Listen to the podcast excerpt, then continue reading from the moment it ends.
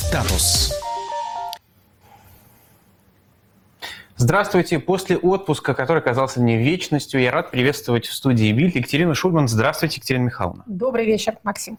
Ну, сразу скажу, что программа выходит на двух каналах сразу. Это канал «Живой гвоздь» и канал Екатерины Шульман. Обязательно поставьте лайк этому видео. Ну, а мы переходим к первой рубрике сразу. Она сегодня первая и, в общем, почти единственная, как это и бывает в начале сезона. Не новости, но события. Действительно, как мы помним, для нас, людей, обучающих и обучающихся, год начинается не 1 января, а начинается он 1 сентября, одновременно с учебным годом, так что в нашем статусе наступил новый сезон. Какой, напомните? Шестой. Шестой. Шестой. Видите, наш сериал несколько затянулся. А некоторое время назад э, отмечали, многие люди, рассеянные по лицу земли, отмечали день рождения радиостанции «Эхо Москвы». Да, А, вчера. Вчера, 22, 22 22 августа. Когда-то в этот день а, самые разные а, граждане собирались, можно сказать, агнцы и э, львы возлежали рядом на вот этом самом а, дне рождения «Эхо Москвы». Сейчас все эти люди далеко друг от друга, радиостанции тоже нет, но мы не можем не вспомнить, что именно там в сентябре 2017 такого далекого года началась история программы «Статус», и, собственно говоря, вышел первый а, эпизод первого сезона. Сейчас у нас сезон уже шестой, пятый завершился, начинаем новый, можно сказать, учебный год. А как раз здесь, в Германии, где мы находимся, учебный год, между прочим, начинается раньше. А здесь дети пошли в школу уже с понедельника. Итак, дети в школу собирайтесь, петушок пропел давно. Что мы с вами надеемся успеть сделать сегодня? А отпуском то, что было, а, может быть, называть несколько избыточно оптимистично, но, тем не менее, мы с вами пропустили три вторника, три а, недели, а не выходила наша программа. Поэтому нам необходимо вспомнить, что было изучено в прошлом учебном году, что мы а, не успели рассмотреть а, в течение этих прошедших трех недель и попробовать понять, на что мы с вами будем обращать внимание в последующие недели, если судьба нас сохранит, и мы будем продолжать выходить по вторникам. Итак, а, Три недели назад а, ситуация, в общем, в ее э, базовых характеристиках была примерно такова же, а, каковую мы ее обнаруживаем и сейчас. На линиях боевых соприкосновений никаких особенных прогрессов ни в одну, ни в другую сторону, а вне зависимости от того, в какой стране лежат ваши симпатии, мы не наблюдаем.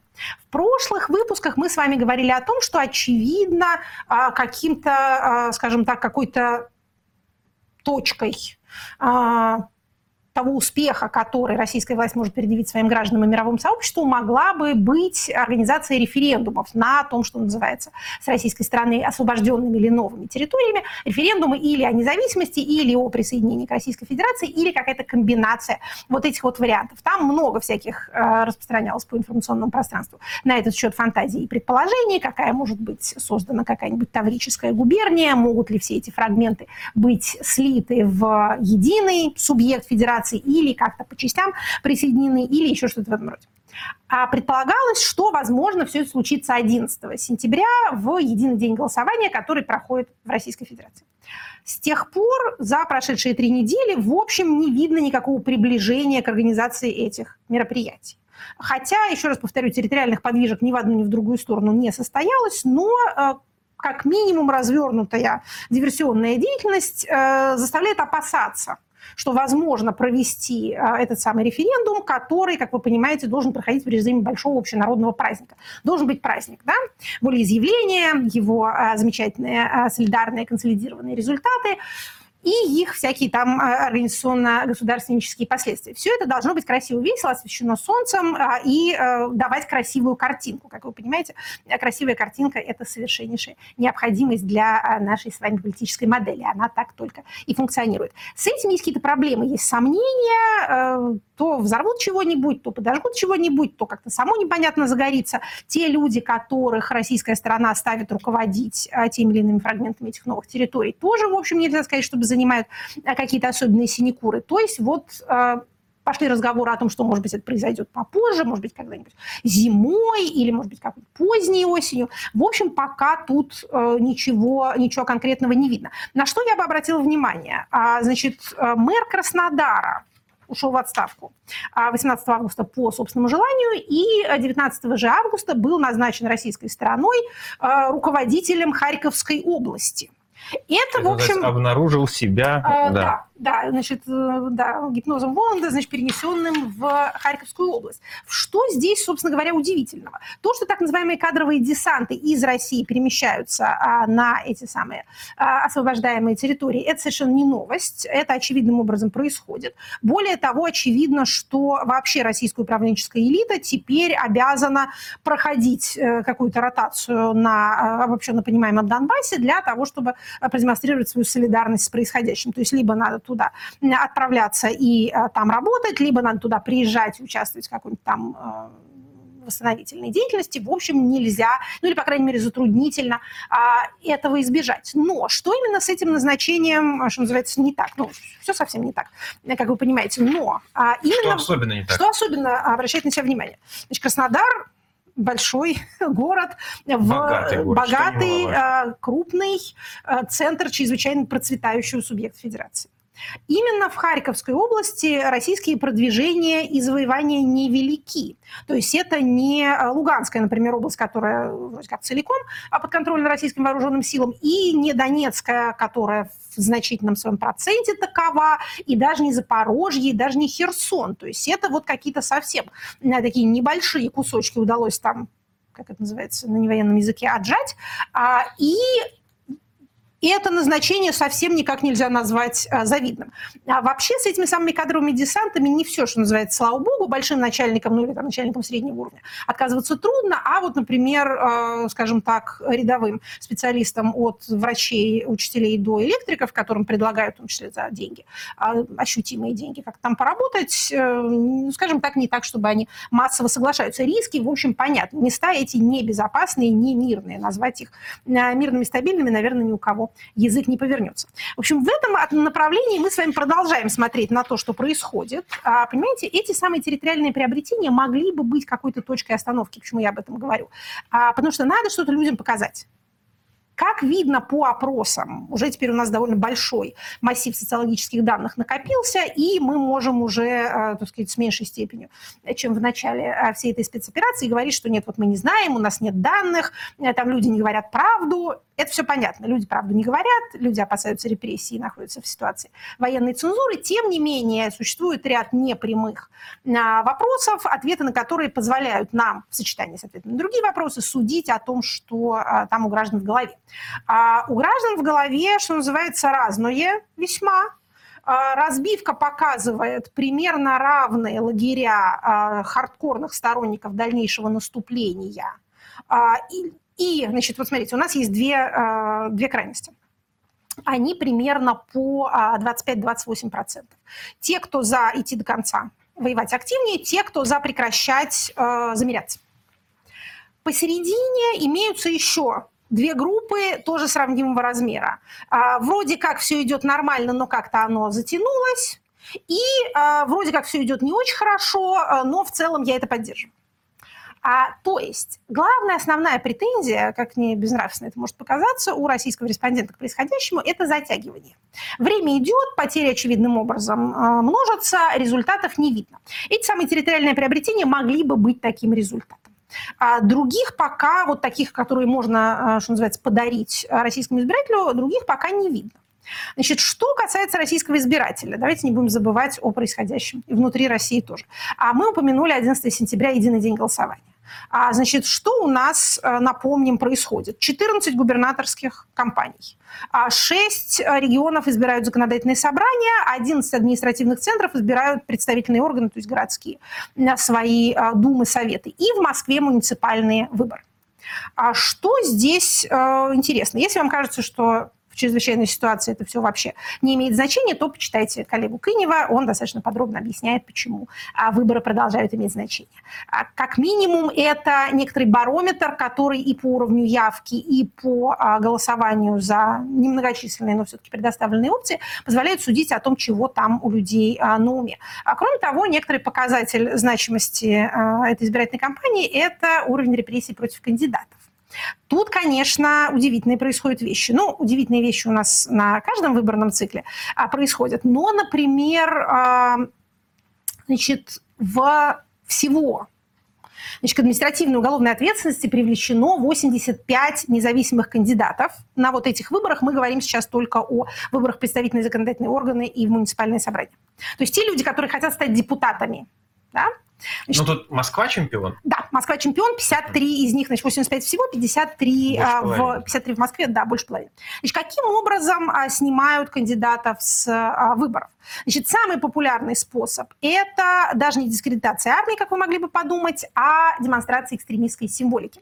То есть, таким образом защищаются э, сторонники Навального или вообще не сторонники, или даже противники Навального, но те, кто, например, был на митинге или обсуждал умное голосование в каких-нибудь постах. Или репост репостнул что-нибудь. А, или что-нибудь репостнул, э, совершенно верно. Или, если уж ничего не получается, то как в случае с а, депутатом Моревым а, в а, Москве, а, район Якиманка, можно наклеить наклеечку на а, машину, потом, собственно, зафиксировать это и за это а, его и осудить. Как вы понимаете, осуждение по административной статье, связанной с экстремизмом, лишает вас пассивного избирательного права, то есть права баллотироваться.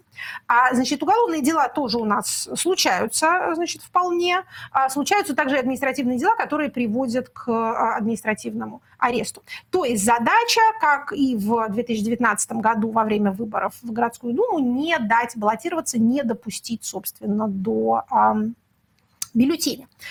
Хотя, казалось бы, есть все способы обеспечить нужный избирательный результат, но если в бюллетене будет какая-то такая опасная альтернатива, то неизвестно еще, думают организаторы, как э, люди себя поведут.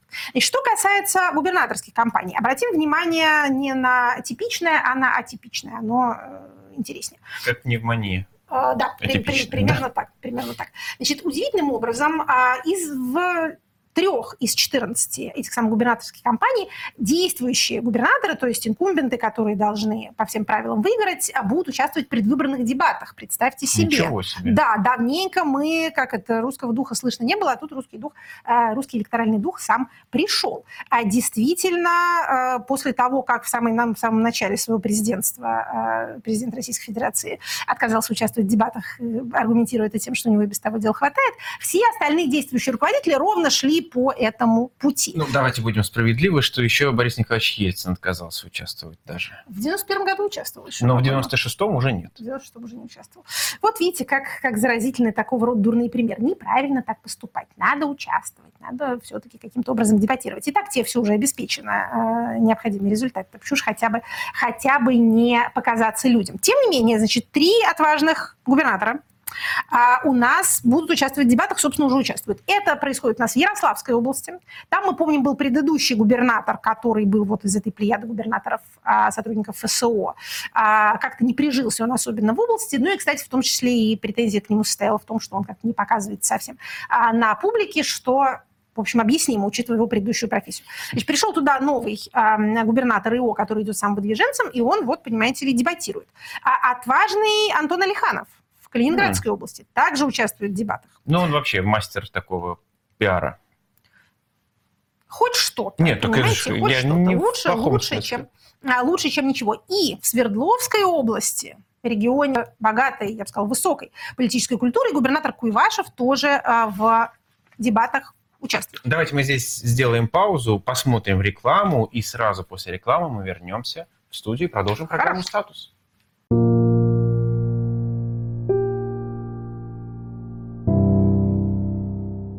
Все знают выражение Цезаря «Пришел, увидел, победил». Вени, Веди, Вичи.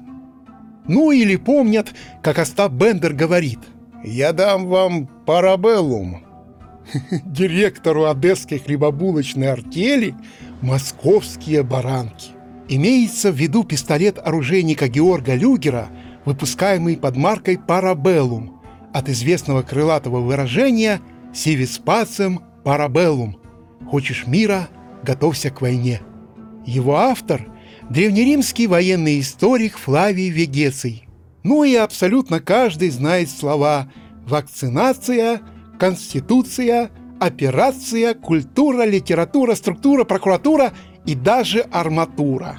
Что же объединяет все это? Правильно, объединяет их – происхождение от языка древних римлян – латыни.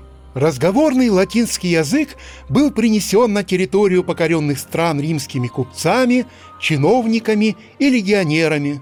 Он станет основным для этих народностей, а точнее, как мы бы сейчас сказали, языком делового общения. Но Римская империя пала. На ее обломках появились варварские королевства – и в бывших римских провинциях возникли десятки разноговорящих небольших государств, бесконечно воюющих между собой. Феодальная раздробленность, наступившая в средние века, способствовала и языковой разобщенности. Однако же было кое-что объединявшее бывшие римские колонии и образовавшиеся на их пепелищах государства. Это христианство – и, конечно, римская католическая церковь. Со времен принятия эдикта о веротерпимости римским императором Константином Великим служба, документация, литература, архив, библиотека, песнопение, да и все прочее, связанное с повседневной деятельностью Дома Божьего, велось на латыни, государственном языке империи. Именно поэтому в раннее Средневековье, на протяжении почти 400 лет после падения Рима, главными международными переговорщиками были монахи. Монах какого-нибудь франкского королевства мог легко вести переговоры с монахом из самых дальних государств, ведь они оба говорят на латыни. Монахи станут учить аристократию и государей, так как были хранителями библиотек и, скажем прямо, были теми немногими, кто умел читать. Они будут лечить от болезней, они же будут вести летописную хронику. Потому и столь велико влияние латыни. Она пронизывала собой все важнейшие сферы деятельности человека и государства, была универсальным средством обмена знаниями и описанием нового – ее до сих пор учат студенты на медицинском и юридическом факультетах самых серьезных университетов. Вот ведь какой парадокс. Римской империи не существует уже больше, чем полторы тысячи лет, а язык Августа и Цицерона, Сенеки и Овидия живет, официально считаясь мертвым. Вот на языке программирования Python тоже никто не говорит – хотя мир интернета общается с вами на нем каждый день. Подборка фильмов, загрузка файлов и другое. Миллионы людей используют в повседневной жизни продукты Python-разработчиков. Получить профессию программиста сегодня может любой желающий. Онлайн-школа Skill Factory успешно обучает Python-разработчиков с нуля в любом возрасте. Зарплата такого специалиста составляет в среднем 140 тысяч рублей, сохраняя стабильный рост. При этом работать можно в удаленном режиме. Прямо сейчас самый крупный портал для поиска работы предлагает 1600 вакансий для Python-разработчиков. Удобный онлайн-формат позволяет любому желающему освоить новую профессию – Курс Skill Factory Full Stack разработчик на Python рассчитан даже на тех, кто никогда не программировал, но очень хочет получить новую профессию. При этом совершенно не важно, сколько вам лет и какое у вас образование. Гибридный формат обучения сочетает теорию с практикой в разных форматах. Гибкий график позволяет сформировать удобное для себя расписание – Студенты в конце обучения проходят отбор на стажировку. Кроме прочего, выпускники Skill Factory учат сразу два языка программирования, что повышает их конкурентоспособность. Более 80% студентов получили приглашение на собеседование. Онлайн-школа Skill Factory специализируется на обучении IT-профессиям и имеет отличные отзывы. Альма-матер программистов Школа Skill Factory. Занимайся тем, что тебе нравится, освоив новую профессию. А по промокоду «Август» специально для зрителей канала будет максимальная скидка 45% на обучение.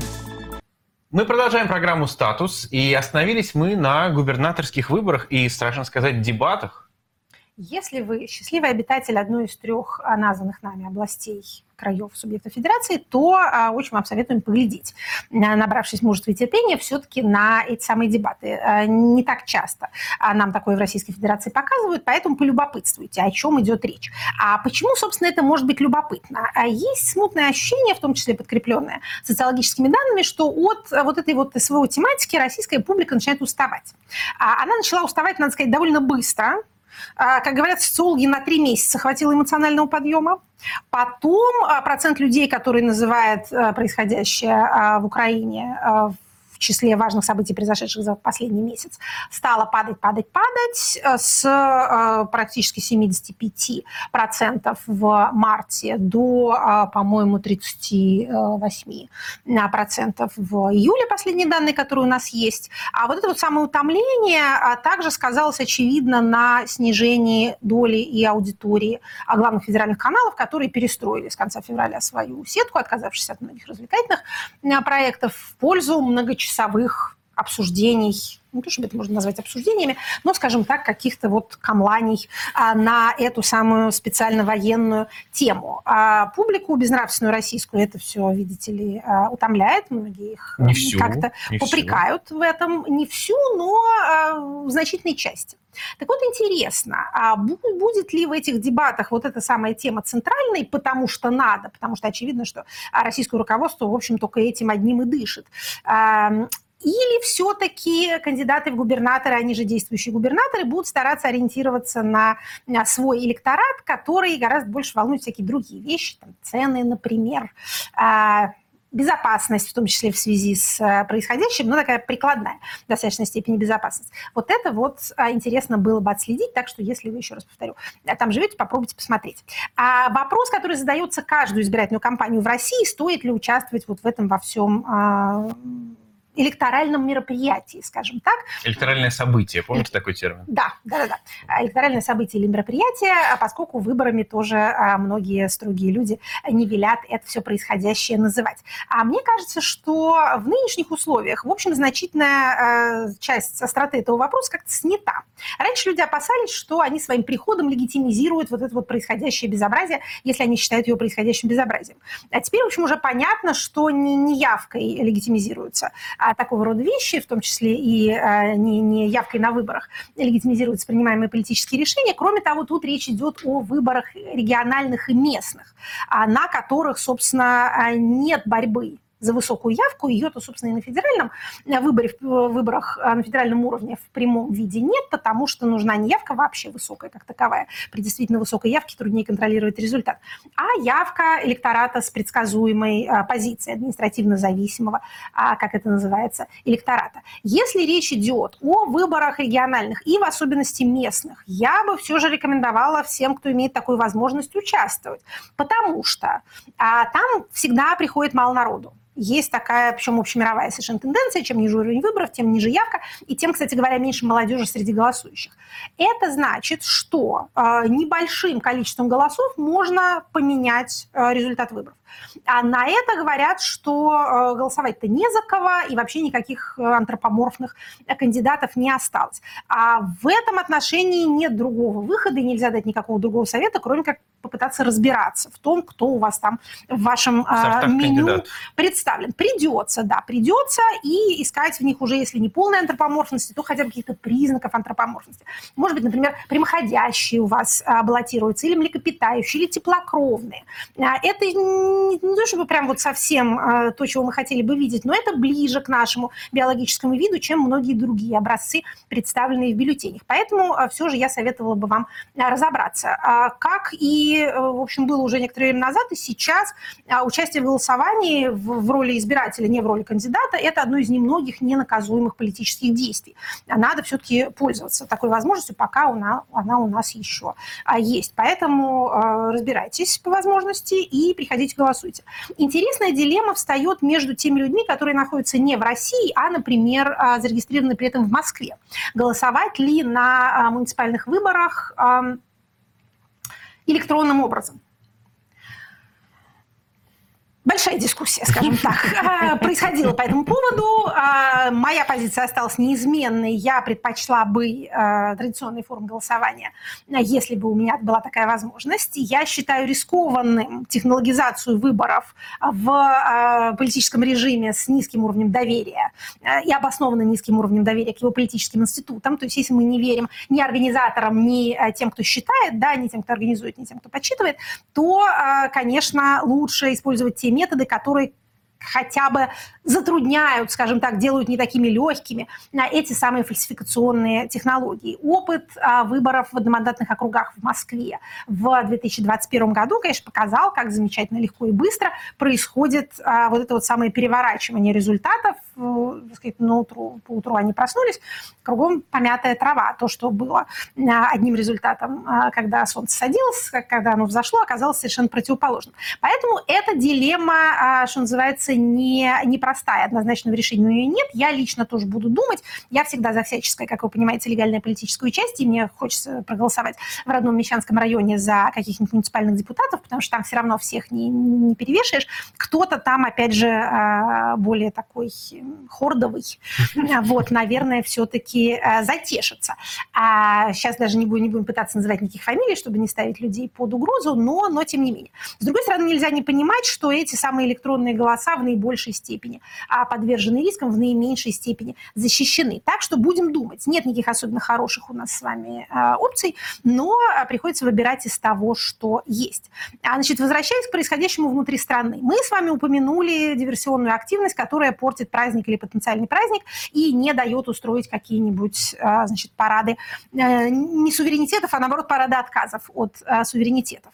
На, а, буквально вот на днях у нас э, такого рода акция состоялась и в Москве. Много было вопросов, в том числе и меня спрашивали по поводу убийства Дарьи Дугиной, новое ли это убийство Кирова, организовали ли это сами власти, чтобы оправдать кампанию внутреннего террора и, и вообще, что вот это вот все значит. Западные СМИ продолжают спрашивать об Александре Дугине, насколько он влиятелен, насколько он, э, так сказать, мозг Путина, насколько он идеолог э, вторжения.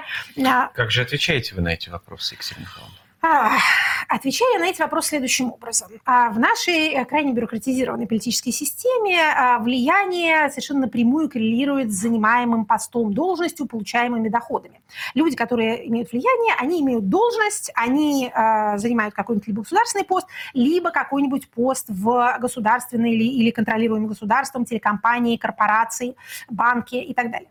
А все люди могут быть какими-то смутными инфлюенсерами, но а, ни прямого доступа к центрам принятия решений, ни прямого влияния на них оказывать не могут. То есть По моим... серых кардиналов? Вы знаете, ни серых кардиналов, ни фаворитов почему-то у нас а, не возникает при всей популярности сравнений а, нашей политической системы с, там, с двором, с какими-нибудь там монархическими институциями. На самом деле это такая серенькая бюрократия, вот какая у тебя должность, такой ты и есть. Я в этом отношении даже и насчет там какого-нибудь Евгения Пригожина демонического испытываю свои сомнения поведения, потому что э, людей, которые действительно что-нибудь такое важные услуги оказывают, их вознаграждают чем-то. Опять же, не обязательно именно государственным постом то есть местным в официальной бюрократии. Но, э, ну, хотя вот, например, получение крупных госзаказов, вот это очевидным образом а, вознаграждение.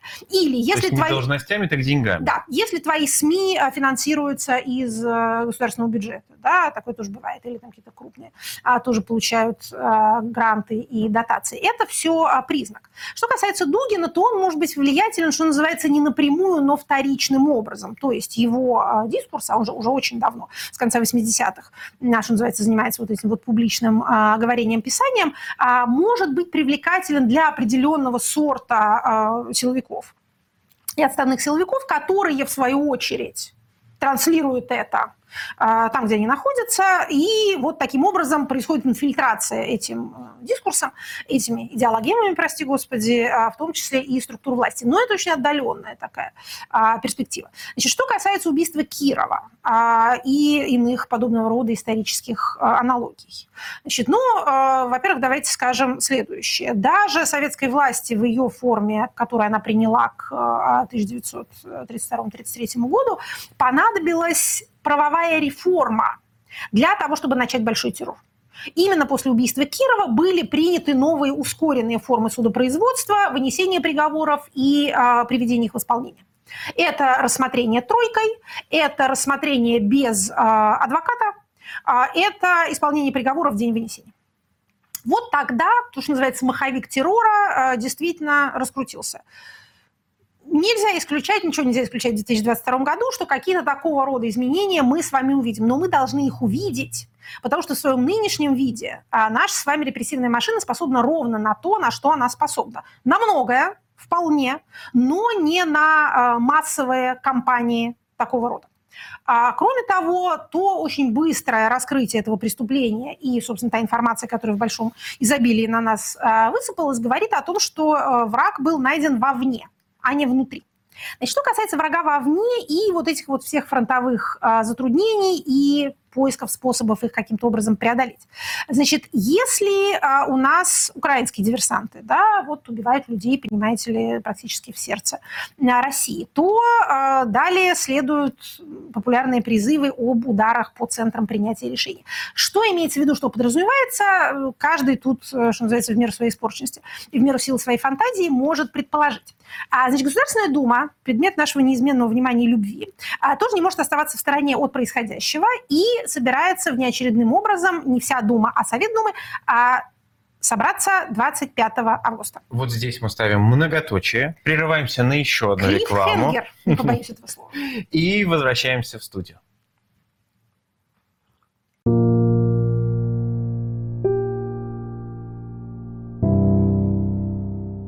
Сказка, которая началась в столярной мастерской почти 65 лет назад, навсегда изменила жизнь миллионов детей по всему миру. Автором этой удивительной истории был Оли Кирк Кристиансен из небольшого датского городка Билунд. Оля был плотником, строил дома, а в перерыве между серьезной, как ему тогда казалось, работой, делал деревянные игрушки для детей – Первыми в них играли его сыновья. Однажды в дом Коли пришли гости, и в конце вечера друзья семьи заметили, что дети очень тихо играли у себя в комнате. Но в чем же был секрет? Выяснилось, что Оля придумал для детей деревянный конструктор. Малыши с таким увлечением играли сами с собой, что взрослые смогли от них чуть-чуть отдохнуть. Естественно, что друзья Оли Кристиансена попросили его сделать еще такие же конструкторы, но уже для своих детей. Решено? Оля открывает свою мастерскую. Через несколько лет он решил делать игрушки из пластмассы, что существенно расширило выбор форм и расцветок. Кристиансен едет в Англию и находит там фабрику, которая соглашается изготовить специальные машины, которые будут делать детали конструктора различных форм и разного цвета. В качестве примера ему отправили несколько изделий из пластика, в том числе и пластмассовые кирпичики. Вы наверняка их много раз видели, загадочно скажем мы. Но ведь производству игрушек нужно название, как и любой серьезной, пусть пока и небольшой фирме. Стали думать. По легенде, наградой за лучшую идею была бутылка отличного домашнего вина. Выиграл ее сам отец семейства, составив аббревиатуру «Лего» из двух датских слов, означающих «хорошо играй». Шли годы. Производство постепенно расширялось, мастерская давно превратилась в фабрику, на которой трудилось 50 рабочих – Пластмассовые кирпичики пользовались большой популярностью у детей и стали основой новых игровых наборов. Компания производила более 200 видов игрушек, как из пластмассы, так и из дерева, а годовая выручка достигла полумиллиона крон. Как только компания перешла по наследству к сыну Кристиансона, началась ее новая эра. Всего через несколько лет на заводах «Лего» трудилось уже более 500 человек. Игрушки пользовались огромной популярностью, завоевывая торговые рынки мира вместе с сердцами детей и взрослых. А далее были коллаборации всех видов и сюжетов.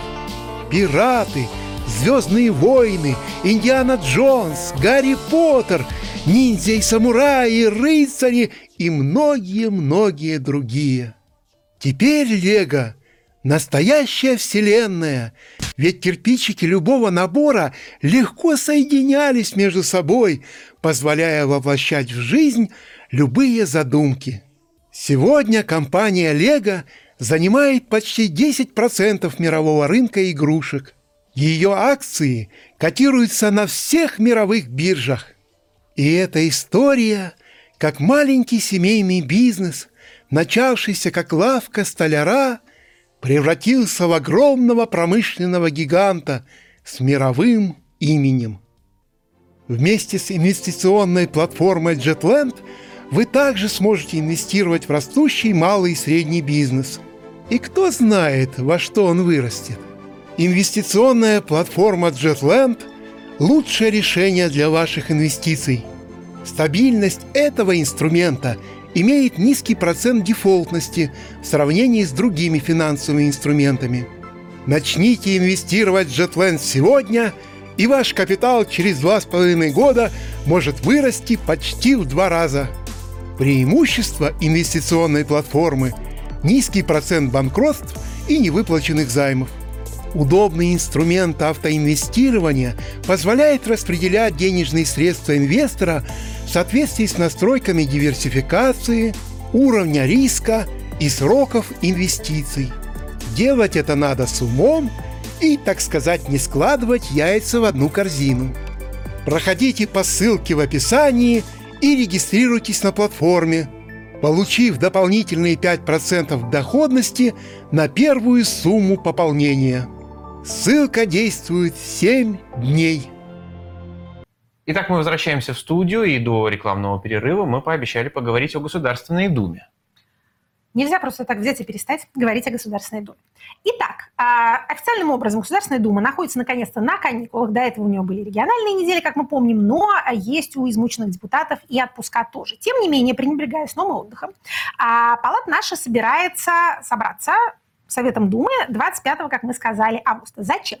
Для того, чтобы рассмотреть э, заявление внесенное фракцией КПРФ, подписанное э, руководителем ее Геннадием Андреевичем Зюгановым, в связи с угрозой возникающие в результате обстрелов киевским режимом Запорожской АЭС. Mm. Значит, а, насчет э, Дарьи Дугина они еще как-то не, не, не подсуетились, но возможно, что и эта тема, даже я удивлюсь, если не, э, прозвучит на этом самом заседании 25 августа. Что такое заявление Зюганова, почему надо его рассматривать?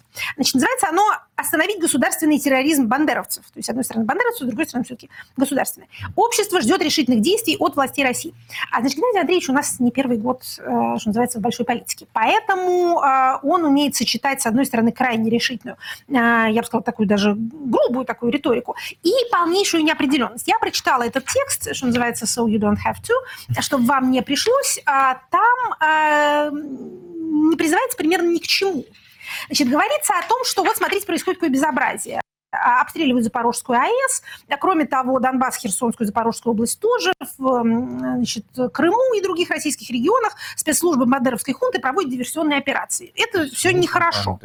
хунты. Да, да. Значит, это, это, да, это плохо и неправильно. Особенно плохо и неправильно обстреливать Запорожскую АЭС. Почему? Потому что это ставит мир на грань ядерной катастрофы. Также, оказывается, удары по химическому заводу «Стирол» в Горловке тоже нехорошо. «Стирол» — это же э, порошок такой стиральный? Нет, был. наверное, не знаю. Или это жевательная резинка. Что-то такое знакомое. Это, был, это реклама, стиморал, но это реклама из 90-х. Стирол тоже какой был. В общем, а, это все плохо, потому что это грозит миру экологическим бедствием, в то время как мир совершенно этому ничему не внемлет, потому что, а, потому что международные организации подконтрольны американцам, а сами американцы это, собственно, и направляют. Что же делать теперь? А, значит, Москва все время обещает жесткую реакцию в виде ударов по центрам принятия решений фраза сезона. Но пока ничего не делает. История показывает, пишет Геннадий Андреевич, что даже сотни таких предупреждений не только не влияют на провокаторов, но и создают у них ощущение безнаказанности. Хорошо, что же тогда надо делать?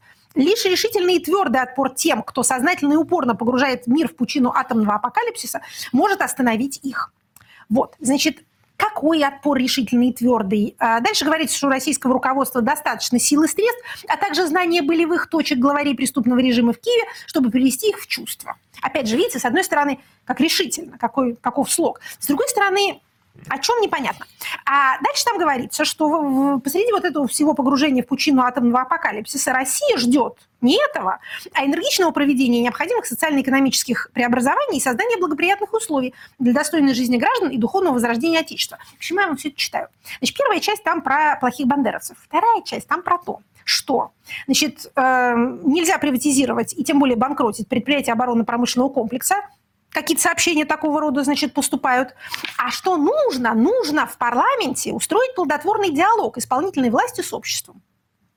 Так. То есть Геннадий Андреевич прям хочет какие-то генеральные штаты созвать. Ну, то есть, смотрите, ситуация чрезвычайная. Бандеровцы распоясались. А, а атомный апокалипсис на сегодня на этом фоне Россия хочет жить еще лучше, чем она жила до этого. Почему-то. А как этого добиться? Нужны преобразования. Преобразования должны быть поистине всенародными. Какой самый всенародный орган? Парламент. Парламент. Поэтому на, парламент, на парламентской площадке необходимо, чтобы исполнительная власть вступила в диалог с а, обществом и выработала всякие там меры. Поэтому давайте соберем Совет Государственной Думы и обсудим вот это вот все. Значит, спикер Государственной Думы, э, вняв вот этому призыву, действительно собирает Совет. Значит, ну, как вы понимаете, внезапного превращения России в парламентскую республику вряд ли у нас 25 августа следует ну, ожидать. Зачем вы спойлерите? Э, ну, вообще, да, действительно. Но вот Обратите внимание, как опытные политики используют э, любого рода происшествия для того, чтобы продвинуть свою, что называется, адженду. А пренебрежительно относиться к тому, что вносит КПРФ, мы не будем с тех пор, как именно они внесли обращение к президенту а, по поводу признания независимости ДНР и ЛНР. Их вариант был принят, а не вариант а, Единой России. Единая Россия проголосовала за чужую фракционную инициативу. Так что всякое бывает.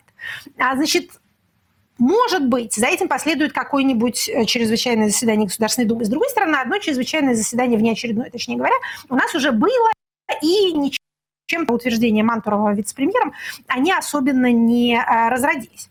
А, в общем, будем, что называется, будем продолжать смотреть, всегда любопытно. Значит, а, трудно, также трудно себе представить, что необходимо собирать Совет Думы для того, чтобы объявить, например, какое-нибудь решительное наступление, там, атаку на Киев ну, или что-нибудь еще в этом роде. Не их компетенция. Как-то вот совсем это не по их части. Скорее, я бы сказала, что Государственная Дума, чуя какое-то шебуршение, не прекращающееся боится упустить а, свое место в этом, так сказать, бурном потоке истории. Тем более, что действительно каникулы, они в невыгодном положении, исполнительная власть вот она на виду, а законодательная власть как-то вот спит, а, несмотря на все заявления спикера о том, что они на самом деле не отдыхают, они ездят на Донбасс, они там вообще просто себя не жалеют, но тем не менее. Значит, э, что еще, э, как еще может использоваться вот этот вот самый перерыв?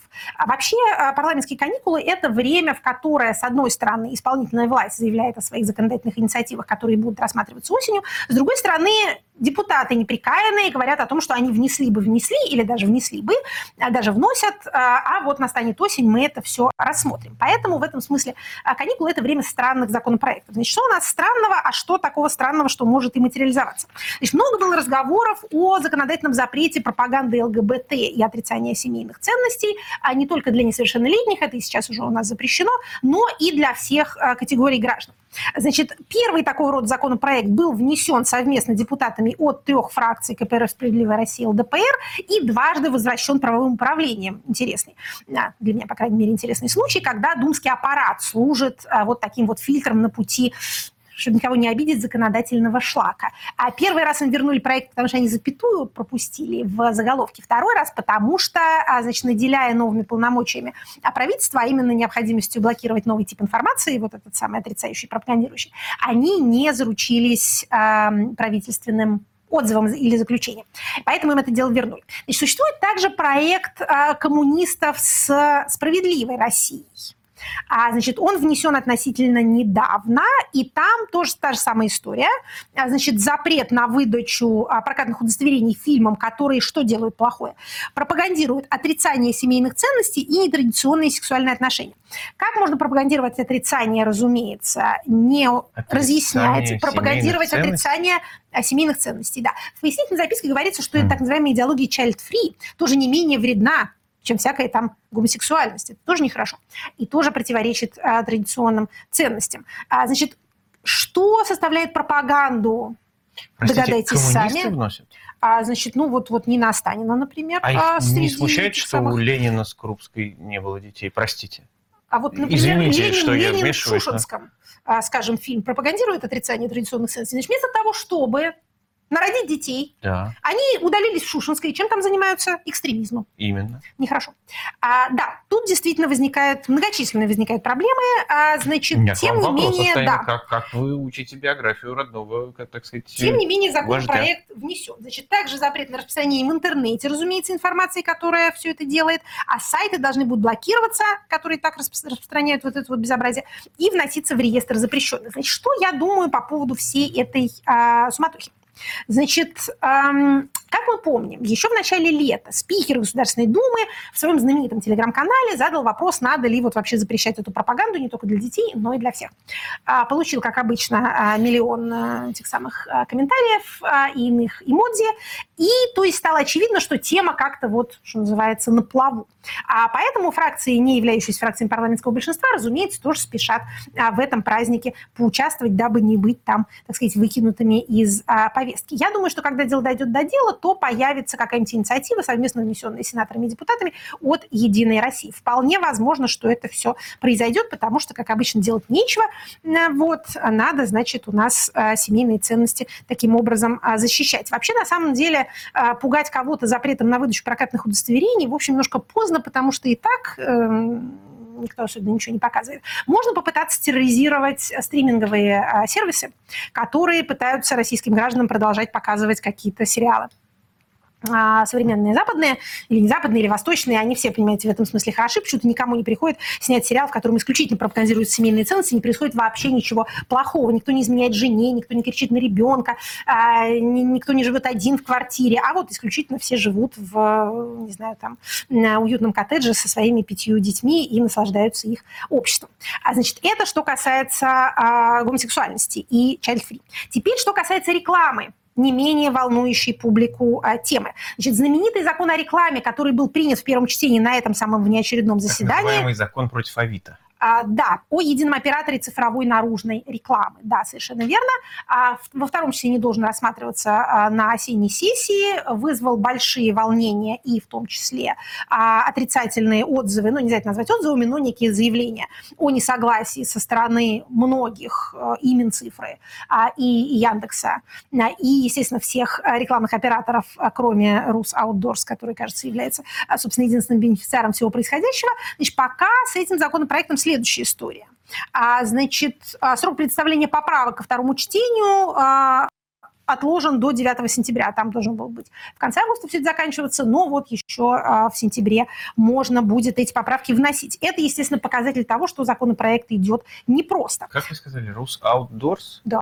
Мне кажется, тут чувствуется иностранное влияние. Надо как-то разобраться, что Вообще, называется, с этим почему до сих законопроектом. пор никто не запретил использование латиницы а, в названиях и вывесках? Вот это вот, я, я считаю, назревшая. назревшая а, реформа. К чему вот этот нам а, чуждый латинский алфавит?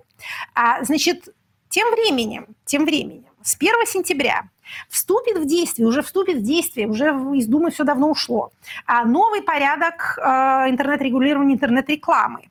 И это тоже а, индустрию в высшей степени волнует. И если вы смотрите, а, соответственно, нас на а, то вы тоже видите нашу высокохудожественную рекламу, а, а также менее высокохудожественную, но а, не менее увлекательную, наверное, реклама на всяких других каналах. Значит, а тут у нас тоже есть а, значительные довольно изменения, которые с 1 сентября затруднят такого рода э, деятельность, потому что нужно будет передавать сведения о любой рекламной, так сказать, единице в Роскомнадзор. Значит, все, кто показывают рекламу пользователям из России, кроме операторов социальной рекламы, должны будут такую информацию предоставлять. А, значит, это напоминает несколько идей из пакета Яровой о том, чтобы хранился, а, значит, этот самый трафик. Вот эта информация о рекламе в Роскомнадзоре будет храниться не менее пяти лет для того, чтобы можно было отследить всю цепочку от заказчика до а, исполнителя этой самой рекламной, э, рекламной кампании. Значит, тут тоже все как обычно. Шел-шел закон, шел, был принят в первом чтении. 14 июля а, был принят ряд поправок, которые, значит, из, так сказать, возможности сделали обязанностью передачу данных об интернет-рекламе. Каждой рекламе присваивается уникальный идентификационный номер значит, э, опять же, информация будет храниться в едином реестре интернет-рекламы, ИНН участников рынка, данные о заключенных договорах, информация о платежах, информация о рекламных объявлениях с образцами. А, значит, эм, нужно будет зарегистрировать э, эту самую рекламную кампанию через операторов рекламных данных ОРД. Прекрасно. ОРД – это оперативно-розыскная деятельность, по-моему. А, нет, ну тут, кажется, имеется в виду что-нибудь другое. В общем, смотрите. Оператор э, рекламных Оператор, реклам- данных, оператор ОРД. рекламных данных, да, Да. Не, не оперативно, все же разыскная а, деятельность. Да.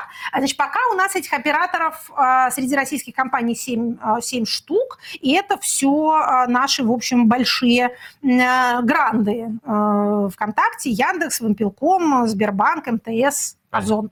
Значит, чего хочет наш с вами законодатель? Наш с вами законодатель хочет, чтобы а, никто не зарабатывал деньги мимо, скажем так, государственного контроля и надзора. Понятно, что интернет в целом и YouTube в частности это некая такая территория, а, территория свободы, в которой всякая антигосударственная деятельность только и происходит. А еще люди за это деньги получают и потом, вот понимаете ли, смеются а, над регулятором. Ну вот видите, по крайней мере для тех, кто показывает рекламу российскому м, пользователю наступают в этом смысле э, как это, более, более сложные времена, чем они были до этого. А как вы знаете, э, YouTube уже с э, весны а, этого года монетизацию для России и Беларуси не а, включает, так что способы там а, каким-то образом зарабатывать невелики. Значит, кроме этих а, замечательных историй, что еще, чего еще мы можем ожидать а, в осеннюю сессию? Ну, прям коротенько. Коротенько, хорошо. Как всегда, значит, ожида- ожидаем, ожидаем неожиданного, но тем не менее.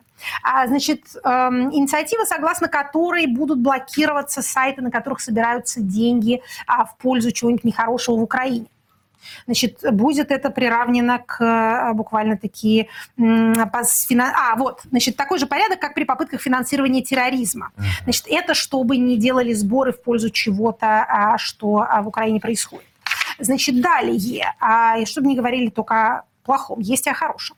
Значит, Минюст предлагает небольшую либерализацию экономических статей Уголовного кодекса. Значит, во-первых, повысить а, ущерб а, для привлечения к ответственности за мошенничество. Будет, в- будет 18 а, значит, миллионов рублей максимальный размер.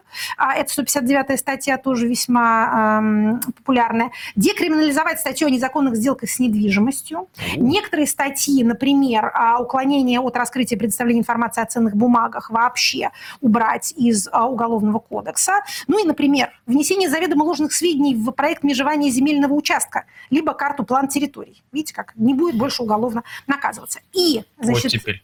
Буквально вот теперь либерализация. А это, еще раз повторю, проект Минюста, он еще не внесен, но есть на regulation.gov.ru. А, и а, еще наша, как это, любимая подрубрика «Доброкачественный Клишес». Помните сенатора Клишеса? Значит, да. А сенатор Клишес высказался за скорейшее принятие своей собственной застрявшей в Думе инициативы об отмене клеток аквариумов в залах судебных заседаний. Значит, мы с вами уже забыли, когда все даже самые страшные преступники сидели на черной скамье, на скамье подсудимых, как в известной песне. На скамье, понимаете ли, а не в клетке и не в стеклянном аквариуме, который, с одной стороны, делает невозможным общение эм, подсудимого с его адвокатом, а во-вторых, делает его сразу с виду уже виноватым и осужденным, потому что если он в клетке сидит, понятно, что он опасный преступник. О чем сейчас не вспомнит сенатор Клиш, но помним мы с вами, эта инициатива была внесена в исполнение решения ЕСПЧ. Я даже не знаю, стоит ли сейчас напоминать об этом. А, Сейчас это уже все не имеет значения. Теперь, когда ЕСПЧ нам уже не указ, это наша суверенная внутренняя, а, так сказать, инициатива. Но а, самое главное, что а, Клишес от Совет Федерации говорит, что если обвинение не связано с терроризмом, или актами насилия, то, значит, нельзя в клетке человека держать в зале суда. Опять же, мелочь, а, все-таки приятно. Значит, на это мы с вами тоже будем смотреть. И самое последнее, о чем мы скажем, а, значит, осенняя сессия – это сессия бюджетная. А, Как это, last but not least, значит, несмотря на чрезвычайный рост а, наших с вами нефтегазовых доходов в связи с э, сверхвысокими ценами на газ и высокими ценами на нефть, тем не менее, даже по тем ограниченным сведениям, которые нам поставляет Минюст, а, значит, в июле а, доходы бюджета снизились довольно значительно. В том числе на 22, на 22 процента годовых снизились и нефтегазовые доходы бюджета. Значит, расходы при этом растут. Значит, у нас с вами бюджет имеет э, опасность стать дефицитным. Значит, и, возможно, потребуется, говорят нам наши братья-экономисты, э, как-то воспользоваться средствами Фонда национального благосостояния. То есть, понимаете, расходы наши таковы, что даже при условии вот такого рода, э, таких высоких цен, эти самые расходы бюджета и все же э, отказ некоторых потребителей, скажем так, от наших с вами углеводородов приводит к тому, что бюджет чувствует себя не так блестяще, как любят нам об этом рассказывать. Так что будем следить за бюджетным процессом, кому обрежут, кому прибавят, как будут справляться с дефицитом. Ну а мы переходим к вопросам от слушателей. Вопросы от слушателей. В этот раз мы, кстати, новым способом собирали вопросы, и это оказалось невероятно удобно. Я думаю, что мы а что так и продолжим. Способ? Мы на канале э, Бильд это сделали публикацию такую, под которой мы собирали, а, прям? собирали прямо в Ютубе. Да. А, итак, Фрэнки спрашивает вас. Мо, э, вопрос как от, э, от члена УИК. Mm, то есть он член УИК. Он член УИК. А, а есть ли смысл идти в этом году работать? Не могу найти мотивации тратить столько дней на фарс, когда в дистанционном электронном голосовании все перепишут. Слушайте, опять же, не могу никого призывать. Вот прям все бросьте, э, идите непременно членом УИК. Но если все же есть у вас душевные и физические силы, постарайтесь это сделать. Во-первых, кто знает, может быть, это последняя избирательная кампания. Ой. Э, в которой вы а. найдете для себя возможность участвовать. Скажем, э, дни наши сочтены не нами, а дни электоральной системы нашей тоже не нами сочтены. Поэтому пока есть такая возможность, мне кажется, лучше ею все-таки воспользоваться. Значит, как показывают многочисленные психологические эксперименты, наличие даже одного несогласного способно поколебать уверенность э, даже массы согласных. Тем более, что большая часть тех, кто будет, так сказать, лояльно исполнять свои обязанности в качестве членов УИКа, это не какие-то Э, энтузиасты своего дела, а это вот такие же э, утомленные работники э, социальной сферы и структуры ЖКХ, которые хотят только, чтобы от них отвязались. Вот это вот российская национальная мечта, чтобы отстали. Поэтому, если вы будете там сидеть хотя бы там немым или даже не немым укором, как-то их стыдить, то у вас будет счастливое чувство, что хотя бы на своем маленьком участке вы э, как это вот э, немножко вымели э, всякий, всякий мусор фальсификационный. И ваши результаты все-таки приличнее выглядят, чем результаты тех участков, на которых вас нету. Давайте вспомним известный принцип, да, или точнее говоря, проверочный вопрос. С вами лучше, чем без вас? Или, или не лучше. Вот если с вами все-таки лучше, чем без вас, насколько-то, да, понятно, вы не измените всю ситуацию, да, вы не поменяете власть э, силами своего присутствия, но если бы вас не было, подумайте, вот все было бы то же самое или хуже, или э, все-таки с вашим присутствием там стало немножечко, немножко получше, немножко ближе к э, идеалам, так сказать, э, честного подсчета. Если вы себе ответите на этот вопрос положительно, то что называется, я была бы рада, если бы нашли себе силы все-таки сходить. Денис подталкивает вас к тонкому льду гендерных всяких, к тонкому, к тонкому гендерному льду. Можно ли сказать, что наибольшую степень невовлеченности в политику и непонимание своей ответственности за принимаемые решения проявляют женщины, коих в России демографическое большинство, подсознательно противопоставляя данные аспекты ценностям семьи и бытового спокойствия. Или гендерный признак не играет значения в данном вопросе. Не играет роли не имеет значения. Так, то есть вопрос состоит в следующем, если я правильно понимаю. А, женщина сконцентрирована на семье и на а, всяких бытовых э, удобствах, поэтому они что, там не готовы жертвовать собой ради политических идеалов, принципе, вообще не готовы участвовать? В принципе, не так они вовлекаются в, во все это политическое, так сказать. И не вовлекаясь, позволяют... Э, Происходить тому, что происходит. Силами мужчин, которые все-таки вовлекаются. Да. Ну, смотрите, если мы поглядим на, опять же, наши с вами многократно упомянутые социологические данные, мы увидим, что, а, скажем, поддержка СВО максимальна среди пожилых мужчин. А, и вообще среди мужчин выше, чем среди женщин, если мы не берем молодые.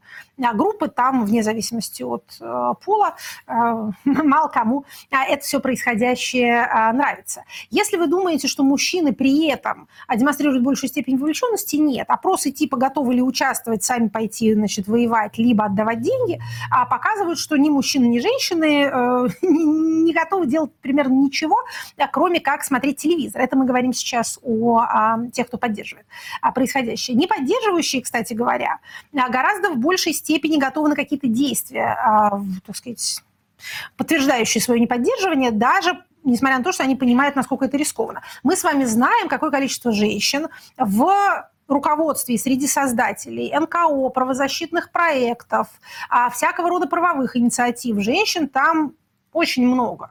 А, некоммерческие организации почти все созданы, управляются и, в общем, работают в них тоже женщины. Поэтому говорить, что им не свойственна а, какая-то гражданская активность, нельзя. Есть некоторая страта, это вот женщины, скажем так, ну, обычно говорят за 40, но сейчас уже нельзя так говорить, потому что сдвинулось, сдвинулись эти рамки, за 55 скажем так, которые отличаются таким агрессивным лоялизмом. А их много среди тех, кто, например, доносы пишет. Mm-hmm. Тоже такая форма гражданской активности, а, значит, выдающаяся. Как ни удивительно, это люди, воспитанные последние 15 лет э, потреблением в интернете. Многие думают, что эти все доносы – это возрождение каких-то советских практик. Ничего подобного. А, их природа другая. Нынешние доносы не вознаграждаются. Нельзя получить квартиру человека, на которого ты донес, потому что его в этот момент расстреляют. Может, его и расстреляют. Но квартиру получите не вы. А это люди, которые привыкли писать отзывы в интернет-магазинах, а, там ставить теги на какую-нибудь компанию, которую кто из нас этого не делал. Действительно, затегишь там какой-нибудь там Сбер, Билайн, МТС, они к тебе придут в комментарии, что им сделают тебе хорошее. Вот эта вот позиция, так сказать, неравнодушного потребителя, она совершенно как-то нечувствительно перешла в позицию активного гражданина, который э, сообщает, что его соседка, значит, повесила синий носок рядом с желтым, и надо разобраться, э, что это означает. Тут женщины, э, что называется, участвуют. Но опять это противоречит тезису тезису да, а, дорогого слушателя, потому что это как раз признак активности, общем, а не отсутствие активности. Так что я не могу, не могу с вами согласиться. А, последний вопрос. Вопрос длинный, ответ должен быть короткий. Дан Данковский. После выступления Такаева в Петербурге часть российской общественности начала поддерживать его и высказывать ему симпатию, хотя он является едва ли не более автократичным, чем нынешний президент России. Такой же поддержки иногда удостаивался Лукашенко, да не да. Говорит ли это о том, что в России люди недовольны не самой автократичностью, а неэффективностью и коррумпированностью текущей власти, и есть угроза, что они с радостью примут активного и жесткого диктатора после ухода Путина? А я напомню, что также спорадически вспыхивала любовь и к Эрдогану, когда он что-нибудь такое возражал, значит, э, нашему. Понимаете, в чем дело? А та российская общественность, о которой идет речь в вопросе, то есть э, люди, недовольные э, существующим положением вещей, они настолько забитые, бесправные несчастные, что они не могут и мечтать о том, чтобы самостоятельно, что называется, дать отпор той власти, которая представляется им всесильной, но когда хоть кто-то Понимаете, хорошо, другой хулиган пришел и э, дал по морде э, вашему хулигану, который булил вас и продолжает это делать все ваши школьные годы. Вы сами не можете, или вам кажется, что вы не можете ничего с этим сделать. Но пусть хоть кто-нибудь другой нос ему разобьет за вас. Конечно, вы начинаете этого человека обожать, хотя он такой же точно хулиган, как и ваш мучитель. А, ничего хорошего в этой позиции нет. Разумеется, она инфантильная и незрелая, и политически, в общем, достаточно губительная. А, но эмоционально понять это, в общем, можно. Давайте просто знать, что называется, а, про себя такие эм, а, и будем понимать, что вот, это, вот, вот эти вот восторги, они действительно носят исключительно ситуативный характер.